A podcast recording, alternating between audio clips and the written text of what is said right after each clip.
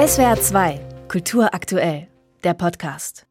Der Terroranschlag der Hamas am 7. Oktober hat Israel in seinen Grundfesten erschüttert, in dem Glauben, im eigenen Land sicher zu sein vor Pogromen. Der Gegenschlag auf Gaza, um die Hamas auszuschalten, hat schon jetzt fast 30.000 Menschen das Leben gekostet, nach Angaben der von der Hamas kontrollierten Gesundheitsbehörde. Hilfsorganisationen befürchten eine humanitäre Katastrophe. Ärzte ohne Grenzen hat gerade erst heute vor einem Zusammenbruch der medizinischen Versorgung gewarnt. Ein Ende des Kriegs ist nicht in Sicht. Einen Plan, was danach kommt, gibt es auch nicht. Von Frieden zu sprechen oder zu schreiben erscheint geradezu illusorisch. Und dennoch macht das der israelische Historiker und Autor Moshe Zimmermann. Sein neues Buch trägt den Titel Niemals Frieden mit einem großen Fragezeichen. Guten Morgen, Herr Zimmermann. Hallo, guten Morgen, Frau Rockenberg. Die Vision des Zionismus ist am 7. Oktober gestorben, schreiben Sie. Inwiefern hat der Zionismus versagt? Der Zionismus hat etwas versprochen. Und das war eben, dass in dem Moment, wo es einen Judenstaat gibt, eigentlich die Geschichte der Diaspora zu Ende kommt. Äh, in der Diaspora sind Juden diskriminiert, so lernt man in der Geschichte. In der Diaspora werden Juden auch programmiert, dafür eine Lösung zu finden. Das war die Aufgabe der Zionisten. Äh, und diese Lösung der Zionisten war eben ein Judenstaat, in dem Juden in äh, Sicherheit leben können. Hm. Dort können sie sich wehren, wenn sie angegriffen werden und sonst können sie dort in Frieden leben. Das ist das Versprechen und das wurde nicht eingehalten. Aber wenn das nicht eingehalten wird, also wenn der Zionismus versagt hat, welche Konsequenz hat das denn dann nun? Dass der Zionismus etwas lernen muss oder besser gesagt diejenigen, die äh, die Regierung dieses Landes sind, äh, müssen die Konsequenzen ziehen und äh, lernen, dass man sich nicht nur auf Auseinandersetzung, auf militärische Auseinandersetzung vorbereiten muss, sondern auch auf eine Art von Frieden mit den Nachbarn. Das hat man bestimmt in den letzten Jahren vernachlässigt, mit Absicht. Und deswegen war das, was am 7. Oktober passierte, zwar eine Überraschung, aber etwas, was eigentlich prädestiniert war. Mhm. Eine Art von Explosion muss kommen, wenn man äh, so lange ein anderes Volk äh, entweder unter Besatzung direkt oder eigentlich eingekreist hält wie die Palästinenser in äh, Gaza. Mhm. Die aktuelle Regierung steht politisch so weit rechts wie keine von ihr, unter ihnen auch die religiösen Zionisten. Sie sprechen von Kakistokratie. Das bedeutet Herrschaft der Schlechtesten. Wäre der Krieg also mit einer anderen Regierung zu verhindern gewesen? Das ist nicht nur die letzte äh, Regierung, die tatsächlich äh, eine Kakistokratie ist, also wo die äh, Tendenz nicht nur extrem rechts ist, nie war es so extrem rechts wie in der Regierung seit Beginn des Jahres 23, sondern auch schon früher, wenn man nur darauf bedacht ist, nationalistisch, chauvinistisch äh, zu denken und so zu handeln, die äh, arabische Seite als äh, äh eine Seite, die man nicht äh, vertrauen kann, dass man mit denen nie Frieden schließen kann, dann ist eben die Alternative die, äh, der ewige Krieg. Und das ist etwas, äh, womit man nicht allzu lange leben kann in einem ewigen Krieg. Wir befinden uns seit der Gründung des Staates Israels im 75. Äh, Jahr und 76.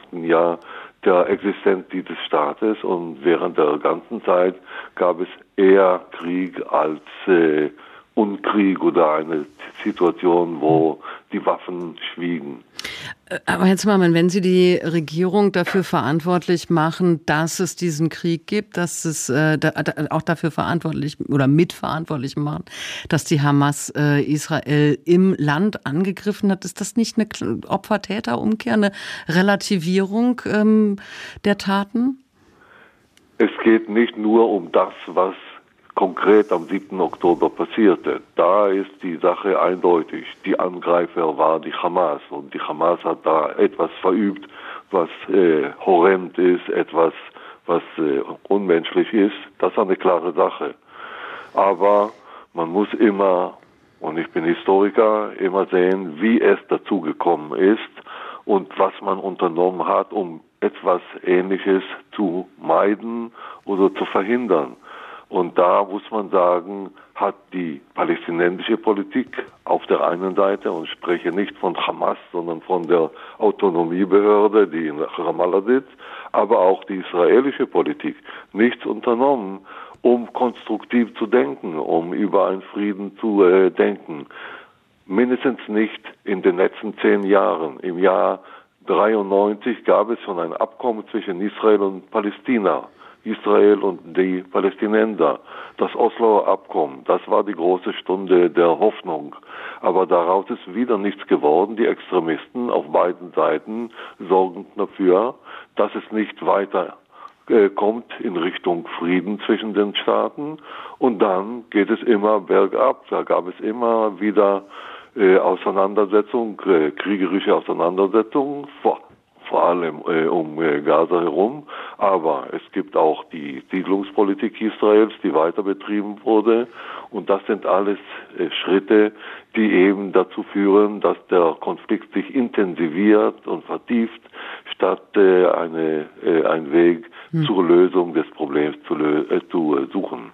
Sie sagen selbst, es wird wohl keine schnelle Lösung geben. Was ist denn Ihrer Meinung nach jetzt in naher Zukunft am wichtigsten, um wieder auf den richtigen Weg zu kommen?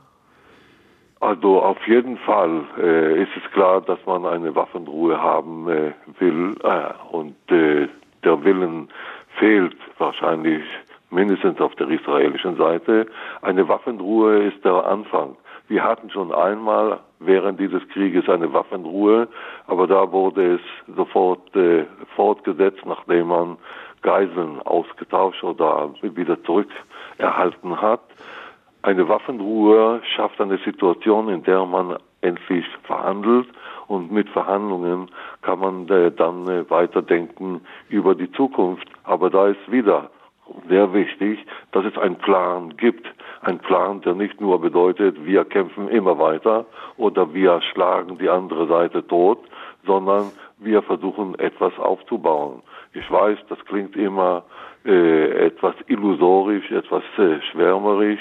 Man äh, nennt äh, solche Leute, die über Frieden äh, sprechen, äh, Spinner.